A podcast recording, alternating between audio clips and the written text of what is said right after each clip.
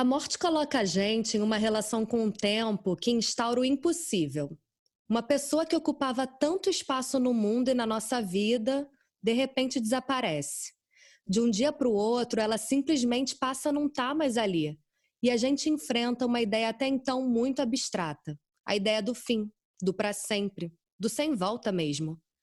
E não é preciso um grande nível de reflexão para perceber que falar da morte ainda é um grande tabu na nossa sociedade. Ai, que mórbido! Nossa, esse papo vai deixar a energia densa. Ficar falando disso vai atrair, hein? A cultura ocidental vive em constante negação sobre essa, que é uma constatação tão clara sobre o modo de vida na Terra. A existência da vida é cíclica e as coisas são finitas, inclusive nós mesmos. A filosofia, a arte, a ciência falam da morte, sempre falaram. Mas por que, que a nossa cultura não abre espaço para esse diálogo? No texto Luto e Melancolia, Freud inclusive fala que o luto pode ser uma abertura para o prazer e para a vida. Diz que é preciso a gente perder psiquicamente o que nós perdemos fisicamente e que essa consciência do que se perdeu nos abre possibilidades para ver o novo. A morte não deveria ser um tabu. Hoje eu recebo a Camila Appel, uma mulher visionária, com um percurso profissional bem multidisciplinar. Ela é formada em administração pela FGV, é mestre em antropologia e desenvolvimento pela London School of Economics. Em 2014, ela lançou o blog Morte Sem Tabu na Folha de São Paulo e desde 2016 ela trabalha como redatora e jornalista do programa Conversa com Bial. Ela também trouxe a denúncia e roteirizou, junto com Pedro Bial, o programa que expôs os abusos sexuais do curandeiro João de Deus. Eu sou a Fernanda Sigilião e você está ouvindo Olhando para Dentro. Puxa o tapetinho, uma taça de vinho ou duas e cola com a gente.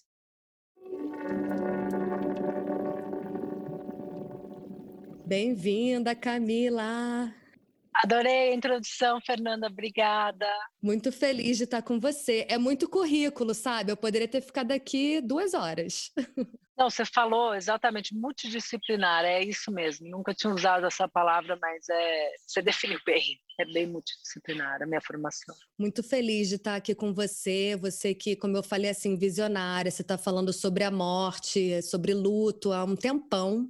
Aqui no Olhando para Dentro, a gente fala muito sobre intuição, sobre acasos, e vendo a tua entrevista na conversa com o Bial, você está falando sobre a morte com o Gilberto Gil, realizando o sonho de todo mundo. Você conta que o início do blog Morte Sem Tabu foi meio acaso, né? A tua intuição jogou quando surgiu essa oportunidade?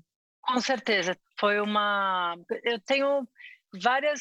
Você tem várias, vários motivos, né? Várias motivações que me levaram a aprofundar nesse tema, mas o que está por trás de, dessa decisão, sem dúvida, é algo muito intuitivo, porque a vaga que, que a Folha de São Paulo me ofereceu foi por um trabalho de freelancer para ajudar num projeto chamado Biografias, que é você fazer biografia das pessoas quando elas morrerem, já tem ali um material importante, né, vasto, para fazer obituário, para ser impresso ali no jornal a história, né, de quem morreu e tudo. Então não tinha uma relação com o tabu da morte, nem com a morte em si, porque era um texto que falava sobre a vida da pessoa, né, toda a trajetória dela. Mas enquanto eu estava fazendo esse projeto, pesquisando sobre isso, eu mergulhei na escrita de obituários, né, porque é uma escrita super valorizada fora do, do país, inclusive tem faculdades de, de letras letras que colocam isso como exercício para você fazer obituários, uma redação que você tem que ter todo um encadeamento lógico da história da pessoa, um cronológico, mas também entender a essência, né, de quem foi aquela pessoa, como ela viveu a vida dela, como ela tomou suas decisões, como ela foi de A para B, de B para C,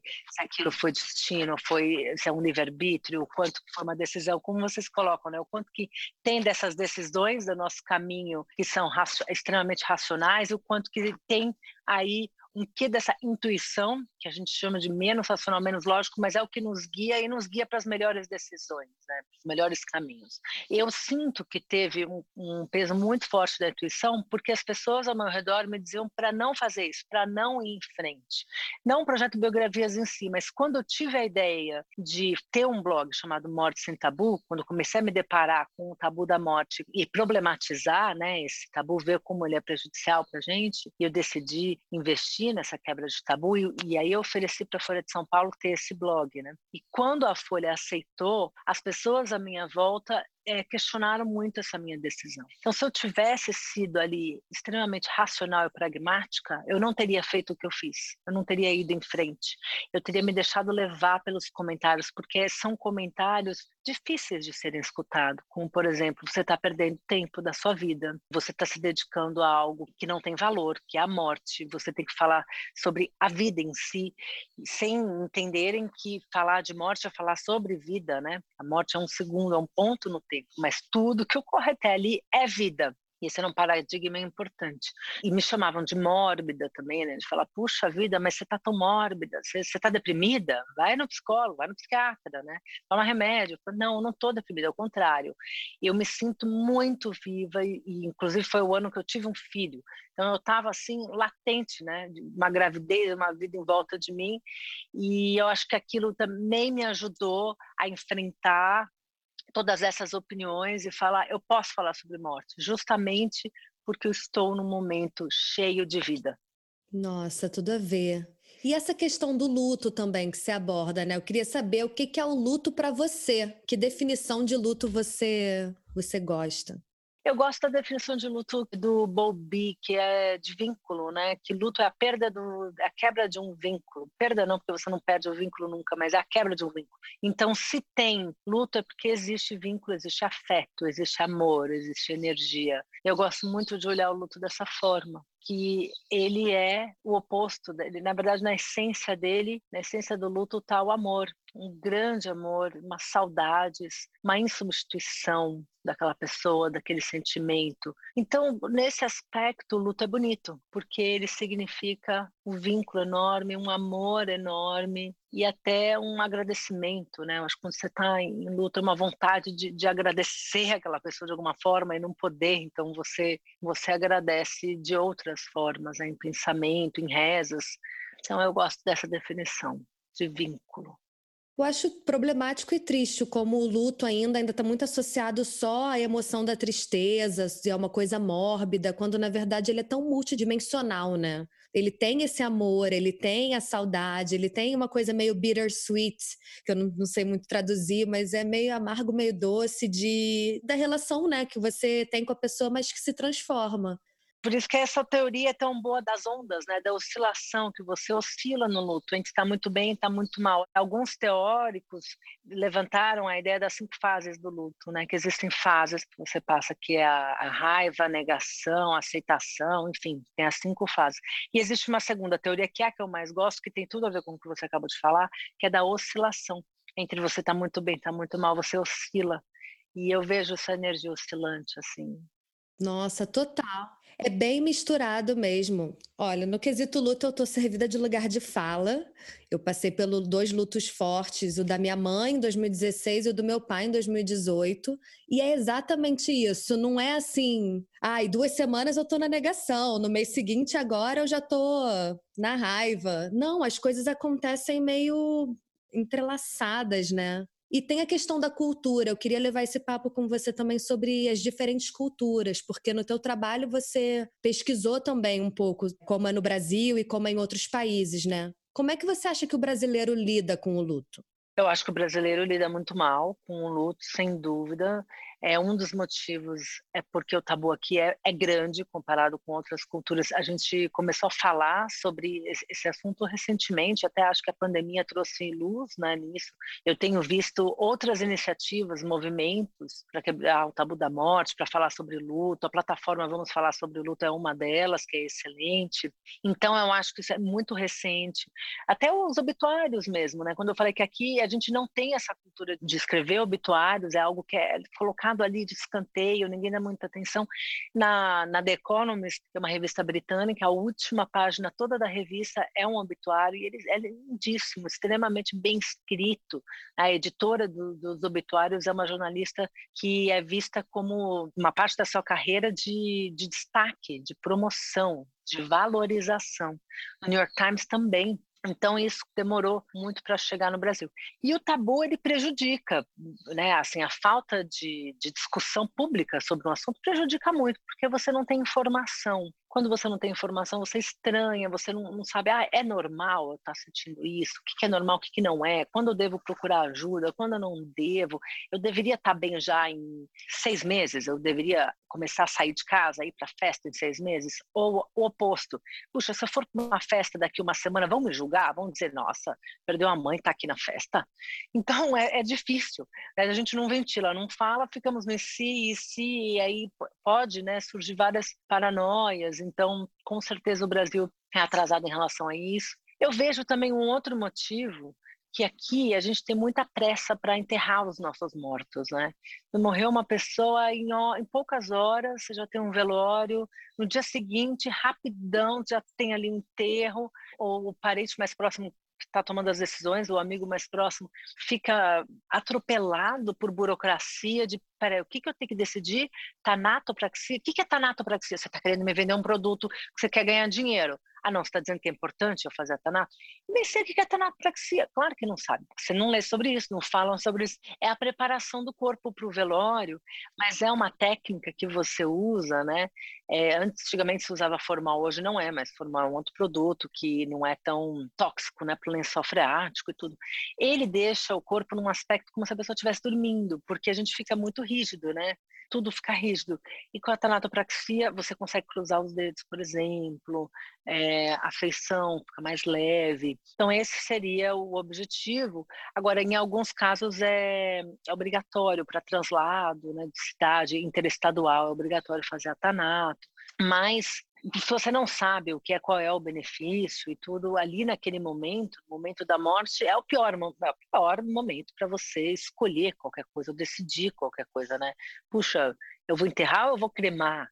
Uma decisão tão importante, e você nunca falou sobre isso com seu parente, se ele prefere enterrar, se ele prefere cremar. Só para completar o, o raciocínio, e em outros países, como os Estados Unidos, você tem no mínimo 10 dias para preparar um enterro. As pessoas pensam, organizam como um evento, fazem convite, fazem santinho, fazem um vídeo de homenagem, pegam depoimentos, né? então tem ali uma preparação e eu acho que isso é importante para o luto, porque você dá um tempo maior para o familiar de tomar essas decisões, de entender o que aconteceu, de se preparar para esse momento de despedida que é tão importante. A cerimônia de cremação, a cerimônia do enterro, eles são fundamentais porque eles nos ajudam a elaborar esse luto. E se você faz isso de uma forma atropelada, você pode aumentar as chances de você ter um luto mais difícil, mais complicado, né? Assim, se todo mundo se desse conta de como esses rituais podem ajudar, do poder que eles têm, né? da oportunidade que eles nos oferecem, muitas vezes uma oportunidade descartada, os nossos rituais não seriam feitos como são a torta direita, assim, né? Dessa forma. Não sei como é que foi o dos seus pais. Eu tô aqui pensando, realmente, no da minha mãe, eu não. Foi, obviamente, de um dia para o outro, né? Assim, o preparo de tudo. Mas da minha mãe eu não fiz nada. Do meu pai eu já escrevi uma cartinha que eu li. Ah. Não, no momento ali da despedida. E, poxa, foi tão importante escrever aquela cartinha, sabe? Ler ali e abrir a fala para os amigos dele, depois complementar. Foi uma coisa que no primeiro velório eu não fiz fiz, mas no segundo, eu seguindo minha intuição ali, eu senti. E eu acho que isso me ajudou a elaborar o luto, sabe? É realmente louco pensar que a gente, por não falar, não só não gera uma, uma questão assim de previsibilidade, né? É tabu, a gente não fala, então a gente não consegue se projetar na vivência e que também tem essa questão do ritual de despedida, que a gente não fala, então não necessariamente é um ritual que vai ajudar a gente, né? Ajudar a gente a começar a elaborar. Foram repentinas as duas mortes? A primeira da minha mãe não, a do meu pai foi meio repentino. E vocês não falavam, é muito difícil falar, né? Não é um tema que você traz uma mesa de almoço, assim. Não. Sabe o que, que tinha lá em casa? A pastinha. Era assim, se der merda, podcast pode falar palavrão. Ah, é? Se der merda, tem uma pastinha. e aí eu sabia que tinha aquela pastinha ali. Mas poxa, se a gente falasse mais, ia ter sido muito mais útil, falado mais sobre. Ah, tem uma provocação muito legal que você traz, Camila, que é o que, que você quer ser quando morrer. Se a gente conversasse sobre mais o que, que você quer ser quando morrer, eu acho que teria me ajudado a tomar decisão ali naquele momento difícil também, sabe? Uhum. Conta dessa provocação, como é que é essa questão? Essa provocação surgiu exatamente disso que você está trazendo agora, que é uma forma, não é uma brincadeira, mas é uma forma mais leve de tentar trazer esse tema. Quando você fala assim, puxa, o que você quer ser quando morrer? A pessoa dá uma desarmada, né? Fala assim, ah, que engraçado. Como assim, o que eu quero ser quando morrer? Ué, você pode ser astronauta, você pode ser joia, você pode virar quadro, você pode virar comida para peixe, né? Virar embaixo do mar, você pode virar fogos de artifício, disco de vinil. Você fala, oi? Aí todo mundo começa a dar risada, você conta o que são cada uma dessas opções, mostra os sites de empresas que oferecem essas opções, muitas delas fora do Brasil, né, ainda não chegaram aqui, eu acho que deveriam. E aí, né, na leveza, você descobre, você vai ter informação do que a pessoa quer, quer ser. Ela vai dizer, porque para você ser enterrado, é uma única opção, né? Você vai ser enterrado e vai virar adubo, vai virar comida, vai virar restos orgânicos. Se você for cremado, tem muitas opções porque as cinzas elas podem ser misturadas à tinta e uma, tem uma artista plástica que chama Cláudia Leutério que criou essa técnica que faz isso, ela mistura cinzas à tinta com um pouco de, de pó em ouro que para fazer a liga e ela pinta um quadro com as cinzas daquela pessoa. Pode ser o quadro predileto da pessoa ou qualquer outro quadro, pode ser um auto um retrato da, da, da pessoa que morreu. Ainda dá para ir além, você pode colocar um QR Code ali embaixo no quadro, esse QR Code levar uma página memorial em que tenham depoimentos de todo mundo, de familiares, de amigos, né? tem uma biografia para as futuras gerações verem ali, já fica uma árvore genealógica da família. Então, as opções existem. As cinzas também podem ser eh, colocadas numa urna biodegradável e tem empresas de lancha, de barco, que levam as cinzas para o alto mar, você vai junto, claro, e aí você joga a urna biodegradável no, no oceano. Então, tem muita gente que tem uma relação com o mar forte, que gosta dessa ideia de estar num, numa, nessa imensidão, nessa vastidão, ao invés de estar num lugar é, restrito, né, num confinamento, enfim. Então, tem empresas brasileiras que fazem isso. Você tem que colocar numa urna biodegradável, você não pode abrir a urna e jogar assim no mar, porque a cinza não vai para o mar, ela vai para a sua cara. Então, você tem que realmente fazer uma coisa certinha, evitar. A evitar. Tem uma empresa no, na Inglaterra que junta cinzas a fogo de artifício. Eu adoro essa. E, e, eles fazem um ritual assim, à noite, com a família toda, falam, né, preparado, e soltam o, o, o fogo de artifício e tudo, né. Tem essa do disco de vinil, que você pode gravar depoimentos ou faixas de músicas prediletas ou deixar sem, sem música, né, só com com a agulha passando pelas cinzas. Algumas pessoas acham essas opções mórbidas, eu não acho. Ai, astronauta, astronauta, eu vou falar, porque tem uma empresa chamada Celestes, tem duas até, a Celestes é uma delas, tem uma parceria com a NASA, e você pode mandar cinzas literalmente para o espaço, ainda tem passeios possíveis. Pode dar a volta na Terra e voltar, pode para a Lua ou pode para o espaço sideral mesmo, ali infinito. Custa 1.400 dólares o, cada voo desses, tem os preços lá. E tem a de virar joia, a cinza, né, como ela tem carbono, altas temperaturas, ela se transforma e vira diamante ou cristal. Então pode ser um diamante ou um cristal. E o cristal também pode ter cor, pode ser. Eu lembro uma vez que eu conversei com uma diretora funerária que ela falou assim: ah, veio aqui uma, uma, uma mulher e disse: o apelido do meu marido era Sapinho. Então ela fez com as cinzas uma estátua de cristal que era um sapinho verde.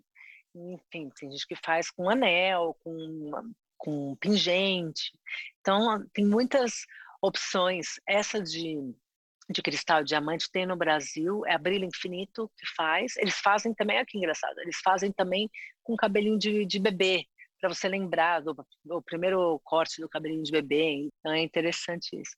E o que eu vejo dessa provocação mesmo é a tentativa de abrir um diálogo, de abrir uma conversa de uma forma mais leve.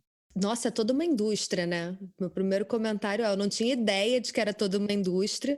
E alguma dessas propostas vingou aqui no Brasil, veio para o Brasil, que o brasileiro tão fechado? É, muito fechado, mas cristal e diamante vingou. Tem muitos, muitos cemitérios é, crematórios, né, cemitérios que oferecem.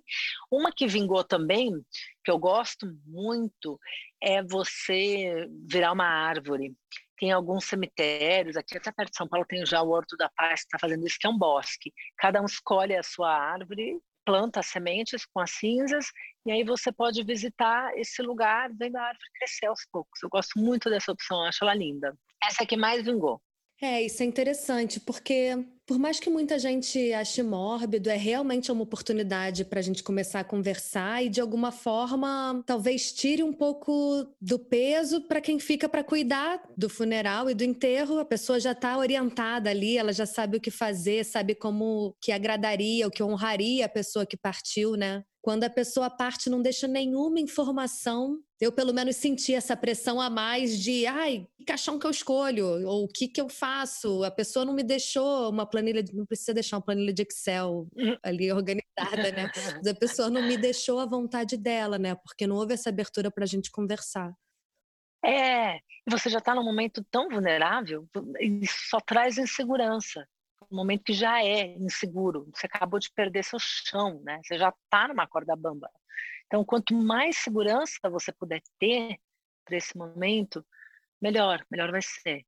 Agora, eu, eu, lembro, você comentou da entrevista com o Gil, realmente foi um, foi um momento muito marcante para mim estar ali do lado dele, e eu me surpreendi com a resposta que ele deu quando a gente falou sobre isso porque ele falou, ah, ele tem uma música, né, que é maravilhosa, que diz, eu não tenho medo é, da morte, eu tenho medo de morrer, né, o verbo é o verbo, né, a ação, depois que eu morri, que façam o que quiserem comigo. Ele não, ele não, não dá orientações do que, do que ele quer que seja feito, ele quer que a família escolha, que também é uma escolha, é assim, ó, faz o que vai te confortar mais. Mas mesmo com essa escolha, existe uma insegurança. Puxa, mas eu, eu queria que me confortasse, mas que tivesse o aval dele, né? E você não teve o aval do, dos seus pais naquele momento. De será que eles aprovariam o que eu estou fazendo? É muito, é, é muito complexo.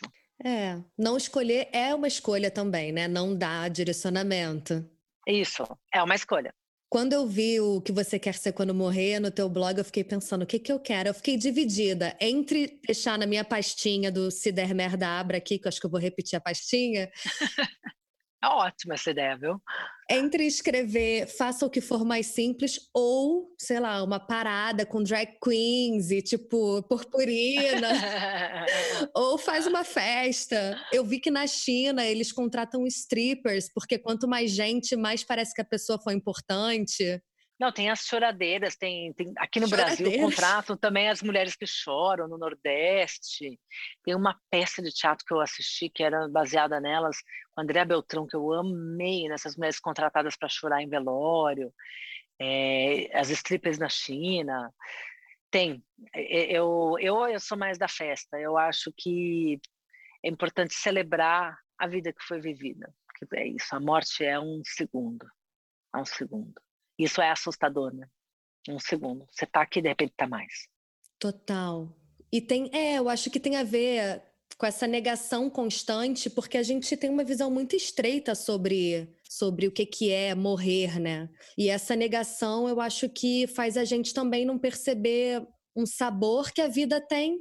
Tô meio conceitual isso que eu tô falando, mas uma vez que eu me deparei com a morte assim na minha frente, eu acho que eu passei a ver a vida com, com outro sabor também, né? Então, a negação, eu acho que ela impede a gente de ver a vida com toda a plenitude que ela tem. Faz sentido, sem dúvida. É uma forma de acordar, né? Porque quando você tem a consciência da efemeridade de tudo, você vive com mais intensidade, sem dúvida. Sem dúvida. Porque você acreditar, claro que não de uma forma racional, mas você acreditar é, dentro de, em uma perpetuidade, né, no infinito, enfim, também te leva a poupar muitas coisas. Né? Você poupa para usufruir depois. Então, você poupa felicidade, você poupa dinheiro, você deixa de fazer uma coisa que você deixa de realizar um sonho hoje porque você quer realizá-lo mais para frente quando você estiver mais preparado. Independente do que seja estar mais preparado, ter mais recurso financeiro, ter, independente do que for, né? É, e aí e você poupa acreditando que você vai estar vivo, mas quando você tem uma consciência de que você pode não estar, você realiza aquilo no, no momento, né? E não espera. Fiquei pensando também o quanto essa negação de que a gente vai acabar e que, que a vida é cíclica está relacionada também à forma que a gente consome hoje em dia, né? É. Ao consumo desenfreado, como se os recursos da Terra fossem infinitos, como se a gente fosse durar para sempre. E fiquei pensando que talvez se a gente abraçar melhor a ideia de que é finito, a gente reveja também a nossa forma de consumir. Sem dúvida. Não tentando, não tentando apaziguar uma ansiedade que vem por conta disso através do consumo ou através de certos objetivos que às vezes são objetivos que a sociedade te impõe, não necessariamente objetivos que você sente dentro de você. Exatamente. E talvez um, uma, uma crença infantil, né, de que nós, de que o mundo vai parar de funcionar quando a gente não estiver mais aqui. Então, tipo assim, eu fui embora, acabou o mundo. Né? O mundo ele depende de mim. Eu não sou substituível. E a consciência da finitude, da morte, nos leva a entender que nós somos totalmente substituíveis, que nós somos insignificantes até. E é difícil demais ter essa consciência de uma insignificância, porque ela ela está muito próxima de esvaziar um sentido da vida, né? Porque sem sem ter um sentido para a vida, a gente tende a cair numa depressão, não ter um um propósito. Então tem que tomar cuidado também entre você ter a consciência da morte, a consciência da nossa insignificância, né, da nossa substitu de, de sermos tão substituíveis e do mundo continuar exatamente como está quando a gente for embora. No dia seguinte continuará, daqui a um mês não vão mais falar dessa morte, daqui do... então, essa essa consciência, ela está muito próxima de um questionamento de então para quê, por quê. E é por isso que os filósofos têm a morte como uma grande musa, como uma grande questão. O Albert Camus, não sei se estou pronunciando correto, mas o Camus, ele, ele, ele tem ensaios muito preciosos questionando isso, o mito, o mito de Sísifo dele, eu gosto demais. E ele vai no X da questão. Qual é o sentido? do nosso trabalho dia após dia, que é o que ele vê em Sísifo, né? Então a, a musa da filosofia é essa, porque é difícil, é complexo. Uau! Calma aí, deixa eu ver se eu acompanhei. O Sísifo é o que segura o mundo nas costas subindo? Ou misturei a, as referências? Não, é exatamente esse. O Sísifo, ele é condenado a carregar o mundo nas costas e ele leva. Não, não, não, esse é o Atlas, desculpa. O Atlas tem o mundo, tem um peso, o fardo do no mundo das costas. O Sísifo, ele é condenado a empurrar uma pedra, que é uma pedra enorme. Montanha acima. Montanha acima. É quando ele chega no topo da montanha, ele solta a pedra. a pedra rola para baixo. Aí ele desce. Aí ele vai sobe montanha acima. Quando chega, ele solta para baixo. E o Camus viu no mito de Sísifo esse questionamento do sentido da vida. Porque qual é o sentido da vida? A gente é o nosso trabalho do dia a dia, acordar, trabalhar, né? essa labuta do, do Sísifo de empurrar uma pedra enorme, morro acima, para chegar lá em cima e o que, que valeu? Você vê tudo aquilo caindo, né? Aí tem várias interpretações de que o sentido da vida não é chegar no topo, mas é o, o caminho até lá. Mas, puxa, mas o caminho até lá é tão difícil, você carrega uma pedra enorme, você está mais sofrendo do que feliz. É, mas você tem, você tem um olhar, você tem uma vista, você vê o, a paisagem quando você está ali. E a gente tem que buscar essa, esse significado no nosso redor do que nos traz felicidade, nos traz sentido nesse, nesse, nessa caminhada árdua de carregar uma pedra montanha acima. E ele fala sobre suicídio nesse, nesse ensaio também, né? Ele diz: o grande questionamento, o único que importa é esse: a vida vale a pena ser vivida? E eu, a minha opinião é que vale, claro que vale, com a consciência da nossa finitude, da nossa de que seremos substituídos, de tudo isso, porque eu não estou pensando no produto final, eu não estou pensando no, no topo da montanha, eu estou pensando no momento. E tem diversas pessoas que traduziram isso, né? Tem Carpe Diem, por exemplo, é isso, é você the day, você aproveitar o momento e, e é algo difícil fazer, tá presente, estou feliz hoje. É uma outra pergunta, você é feliz? Não existe essa pergunta, você é feliz, né? Você está feliz? Agora, agora, estou me sentindo feliz. É, por mais que a gente. Isso, ai, que bom. Porque eu fico vendo as redes sociais e todas as informações que a gente vê, parece que está todo mundo feliz o tempo inteiro. Não é o caso. É normal a gente oscilar também. Não é todo mundo que lida bem também com a passagem do tempo, é, é, são poucas as pessoas. Eu acho que é um, um exercício se lidar com a passagem do tempo também, aceitar que o tempo está passando. Toda essa, essa pesquisa para a gente conversar aqui hoje me fez muito pensar também sobre o envelhecimento, sobre tantas indústrias aí que ficam o tempo inteiro também negando a morte, tem produto anti-morte, anti-tempo, uhum. enfim, ao meu ver pessoal, corroborando também para essa negação e para a construção desse tabu. E eu queria saber como é que você lida com essa questão do envelhecimento e da morte, assim, pessoalmente. Eu acho que eu tenho, sempre tive muito medo da morte. Foi uma das coisas que me jogou para a criação desse blog foi esse sentimento do medo, porque quando meu filho nasceu, eu acho que o medo exacerbou, né, ficou maior, assim, foi uma coisa que ficou muito latente em mim de, puxa vida, tem uma criança que depende de mim. Eu sempre tive muito medo dos meus pais morrerem, então é, é forte o medo da morte. E, e, justamente por eu ter muito medo, tinha, eu acho que a minha pesquisa me ajudou, por, por esse medo ser tão grande, eu achei importante me dedicar a ele, né? porque eu acho que a única forma de você lidar com um sentimento forte é mergulhando nele, porque negar, rejeitar ou tentar fugir só vai fazer ele crescer. Então foi, um, foi uma escolha pessoal também falar, não chega. Eu passei minha vida toda, eu lembro de criancinha com medo dos meus pais morrerem, eu chorava, eu gritava que eu tinha, eu era consumida por, por esse medo. Não chega de ficar fugindo desse medo. Eu vou agora ser a menina morte, eu vou ser a morte sem tabu, e eu vou ser essa, essa pessoa. E eu sou essa pessoa não porque eu sou super bem resolvida, contrário, porque eu assumo o medo, o tabu que eu mesma tenho, o constrangimento que eu sempre tive, é, e ser o meu próprio teste, o meu próprio experimento.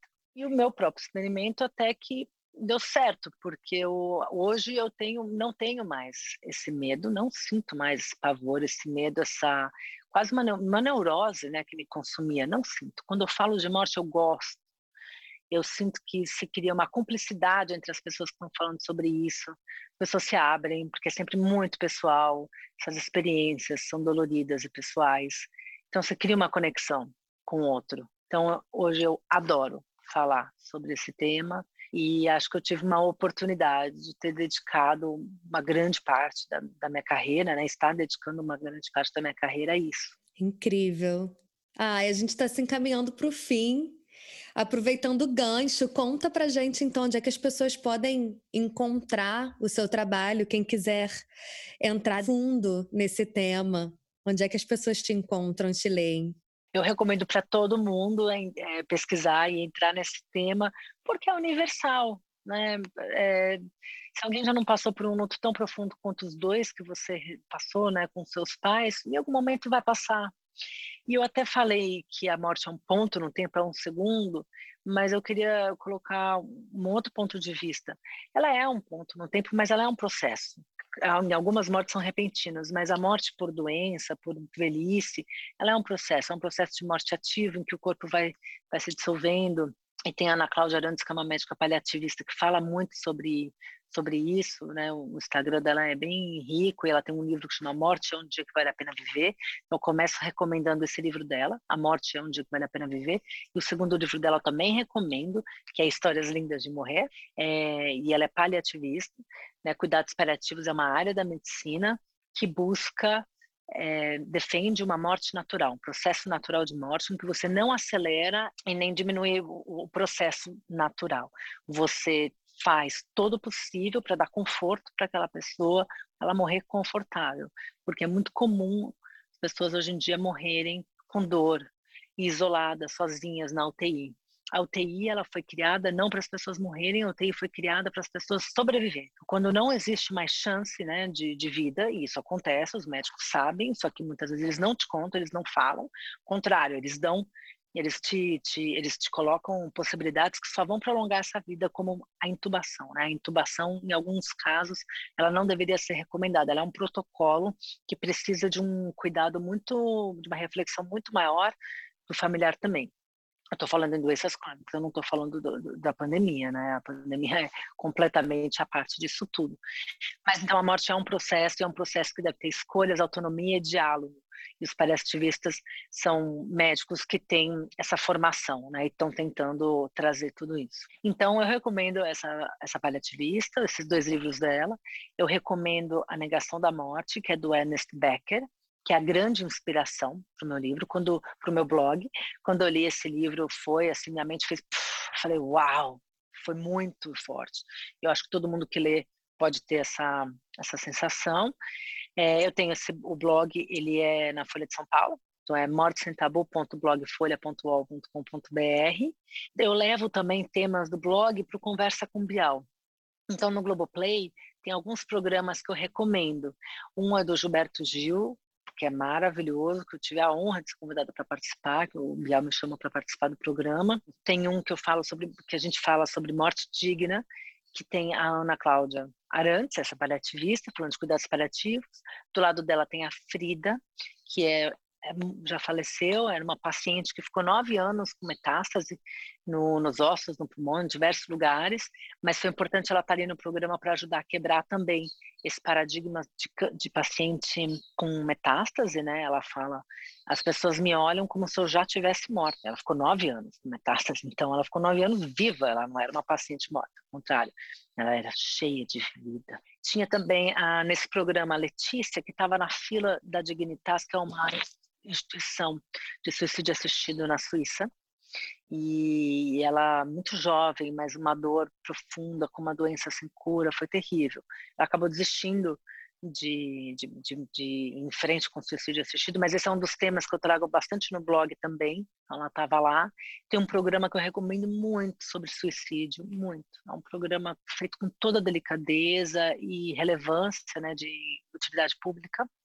E por último, eu vou recomendar um sobre o luto, que é com José Miguel Wisnik, que é um compositor incrível, que tem um, uma música que eu, que, eu, que eu amo sobre o luto, e ele tem um conceito do luto que eu também gosto, que o luto é ocupação de um espaço desertificado. Né? Quando a pessoa morre, nós somos deserto, e aí o luto ele ocupa esse deserto, que é você integrar, integralizar a pessoa que morreu em si Claro que eu tô falando bem feio aqui, ele fala lindo, maravilhosamente bem. E a música dele também é maravilhosa. Se eu cair, meu mundo caiu. Se meu mundo caiu, eu que aprendo a levitar. É lindo, essa música é linda dele também. Então, esse sobre luto, e também está nesse programa Fernanda Diamante, que é a viúva do Otávio Frias, né, que era o, o dono da Folha de São Paulo, e é muito bonita a Fernanda falando sobre ele, sobre a morte dele e tudo. É, então, recomendo muito. Acho que é isso. Tem uma lista grande para gente estudar o assunto, incrível, incrível como você sabe tanto e você consegue também explicar de uma forma tão simples, sabe? Assim, tão é. próxima. Ai, que bom! Camila, queria te agradecer muito por ter participado desse episódio. Daria para a gente ficar falando mais duas horas. Nossa, você vê como tem pano para manga, né? É um assunto que rende. Rende. É um assunto muito bom. É muito bom. Vamos falar mais sobre, sobre a morte, mais sobre o luto também. Vamos.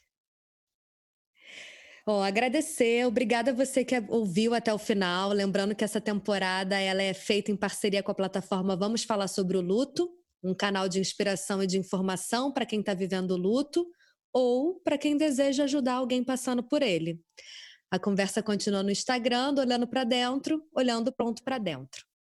Até a próxima! Obrigada. Obrigada.